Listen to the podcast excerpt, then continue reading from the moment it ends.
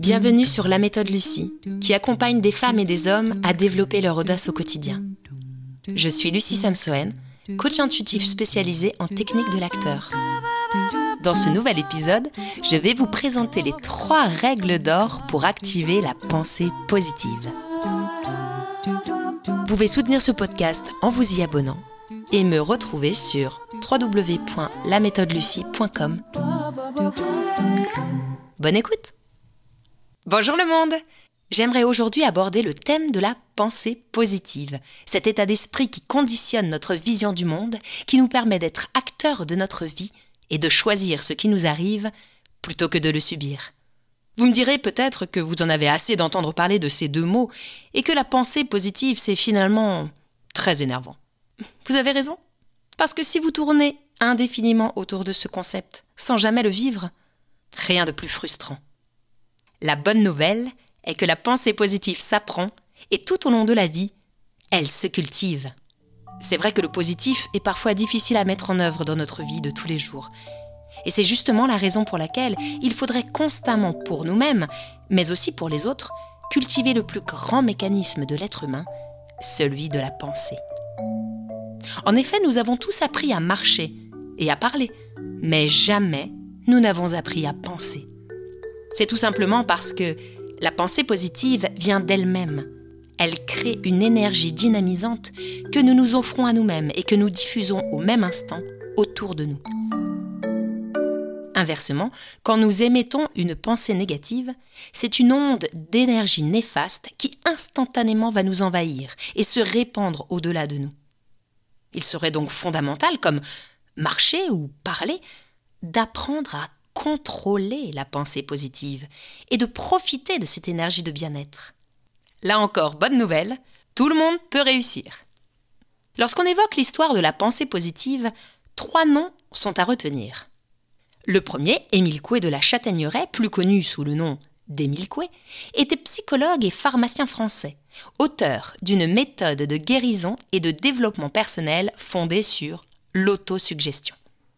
Le second, William Walter Atkinson était avocat, éditeur, écrivain et penseur américain qui décrivit le mouvement de la nouvelle pensée et qui fut aussi l'un des premiers auteurs à généraliser l'expression loi d'attraction. Le troisième, Pierre Genet, était philosophe puis psychologue et enfin médecin français, une des figures majeures de la psychologie du XIXe siècle et qui a créé le terme de subconscient. Tous les trois ont posé les bases de la pensée positive. Émile Coué a pris conscience très tôt de son influence sur ses clients. Il s'est rendu compte qu'au fil du temps, cette influence se répercutait aussi sur leur santé. C'est donc peu à peu qu'il a mis au point sa fameuse méthode Coué. Très pratique et facile à mettre en œuvre, elle repose sur l'autosuggestion et n'a pas de limite puisqu'elle appartient uniquement à la pensée humaine. Émile Coué nous dit que notre subconscient est à l'origine de nos états physiques et mentaux. C'est donc par notre imagination que nous pouvons communiquer avec notre subconscient. Nos idées et nos représentations ont des effets certains sur notre comportement. Si nos images et nos représentations sont négatives, elles auront alors des effets négatifs, voire dévastateurs, alors que si elles sont positives, elles nous aideront à développer cette énergie. Nous avons toujours cette liberté et cette capacité d'imaginer le possible et le positif. Émile Coué nous parle bien d'imagination, non pas de volonté. Et cette distinction est importante parce que contrairement à ce que dit le vieil adage quand on veut, on peut, c'est bien l'imaginaire qui crée une nouvelle réalité et qui permet la transformation. Pour pouvoir illustrer ce postulat de base, voici un texte de Blaise Pascal sur le vertige et la volonté. Chacun d'entre nous est capable de marcher sur une planche de 10 mètres de long et de 25 cm de large si elle est posée au sol. Supposons maintenant que cette planche soit placée entre les deux tours d'une cathédrale, peu de personnes seront prêtes alors à se lancer. Malgré tous les efforts et toute la volonté possible, la chute est quasiment inévitable, parce que notre imagination va nous projeter un scénario de chute. Dans cet exemple, ce n'est donc pas la volonté qui est en cause, car la volonté d'y arriver est bien présente. La pensée positive passe par la visualisation positive de l'objectif atteint, et non pas seulement par la volonté d'y arriver. C'est en s'imaginant avoir terminé de restaurer la cathédrale que les charpentiers et les couvreurs réussiraient à traverser sur la planche. La théorie d'Émile Coué repose sur cinq grands postulats de base. Le premier est qu'une pensée bonne ou mauvaise que nous avons en tête est pour nous la réalité.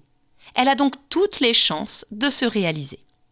Le second postulat est que la première faculté de l'homme est l'imagination.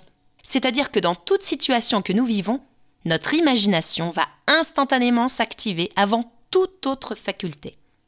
Son troisième postulat est que lorsqu'il y a lutte entre imagination et volonté, c'est toujours, toujours l'imagination qui remporte le combat. Vous voyez donc l'importance de faire correspondre volonté de réussir avec imagination de l'objectif atteint. Quatrième postulat. Lorsque la volonté et l'imagination sont en accord, elles ne vont pas seulement s'ajouter, mais se multiplier. Son cinquième et dernier postulat est que l'imagination peut être conduite pour la rendre positive, c'est-à-dire guidée, dirigée. Nous avons le pouvoir sur elle. Donc si nous dirigeons notre imagination vers un objectif déjà atteint, nous supprimons purement et simplement nos peurs d'échouer. Émile Coué engageait ses patients à répéter 20 fois de suite et trois fois par jour la phrase suivante. Tous les jours et à tout point de vue, je vais de mieux en mieux. Le fait de dire et d'entendre cette phrase répétée active l'imagination qui crée cette nouvelle réalité. Pour illustrer ce phénomène avec un autre exemple que j'ai moi-même souvent expérimenté, essayez de deviner comment un acteur seul en scène donne vie à un personnage qui n'existe pas. Quel est le secret qui permet de rendre une situation réelle? Eh bien, le seul et unique moyen de cet acteur est de l'imaginer dans ses moindres détails. Sa taille, sa dégaine, la longueur de ses cheveux, sa manière de parler, etc., etc. Plus les détails imaginés seront nombreux, et mieux le public verra ce personnage fictif. C'est incroyablement puissant et tellement à votre portée. La méthode Coué est à l'origine de nombreux mouvements, comme par exemple la PNL, la programmation neurolinguistique, ou encore l'auto-hypnose. Karl Otto Schmidt, qui était un disciple de Pierre Janet, a contribué à l'élaboration de la psychologie dynamique, qui est elle-même à l'origine de la pensée positive. Pour Schmidt, la plupart des hommes ne parviennent pas à réaliser leurs désirs vitaux parce qu'ils attendent trop peu de la vie. C'est parce que nous nous laissons influencer et déterminer par les circonstances que nous obtenons les résultats que nous avons. Cette théorie de Schmitt est une théorie très forte de la responsabilité et de la pensée positive. Nous pourrions commettre l'erreur de croire que les choses qui nous troublent, nous dérangent, nous attristent, nous mettent en colère, que toutes ces choses dépendent de l'extérieur, alors qu'en réalité, c'est nous qui les rendons possibles grâce à notre imagination.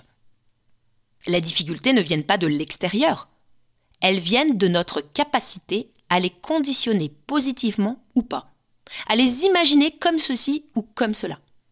Carl Otto Schmidt va plus loin et nous dit que tout ce qui se passe autour de nous a ses causes ultimes les plus profondes dans notre être intérieur, et que ce n'est pas l'événement comme tel qui décide de notre voie future, mais bien notre manière de vivre cet événement.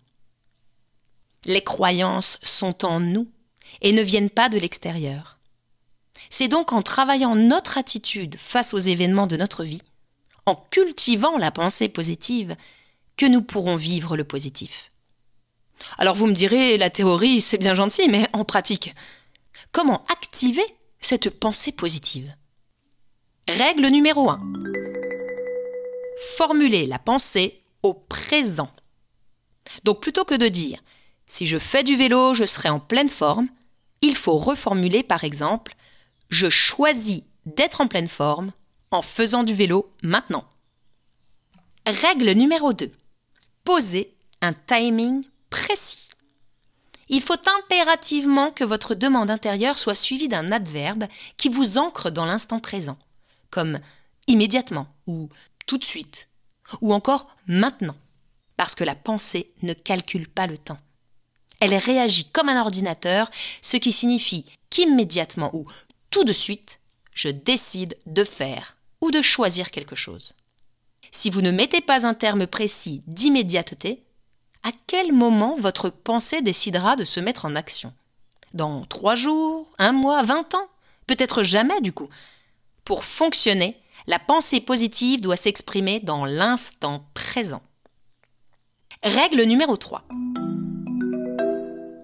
Bannir de vos demandes et de vos pensées toute formulation négative. Je vous ai parlé de l'énergie générée immédiatement par la pensée. Elle ne procède absolument pas de l'analyse. Teinté de formes négatives aussi bien son discours que sa pensée, n'a pas d'autre effet que de focaliser le mental sur ce qui ne vous convient pas. Il est alors extrêmement difficile d'accueillir les opportunités, puisque le mental est occupé ailleurs, à traiter continuellement ce qui ne va pas. Récapitulons. Pour fonctionner, la pensée positive doit 1. être conjuguée au présent, 2. accompagnée d'un adverbe rapportant à l'instant présent, et 3. formulée sans négation. Donc, pour que le programme fonctionne et pour l'illustrer, il faut maintenant transformer la pensée suivante je n'y arriverai jamais, par exemple par je réussis immédiatement.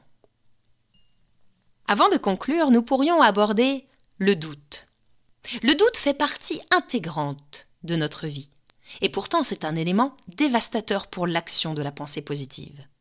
Vous dire que vous espérez que quelque chose va marcher inclut déjà un doute et annule les effets de la pensée positive. Espérer n'est pas réussir. Observez les enfants.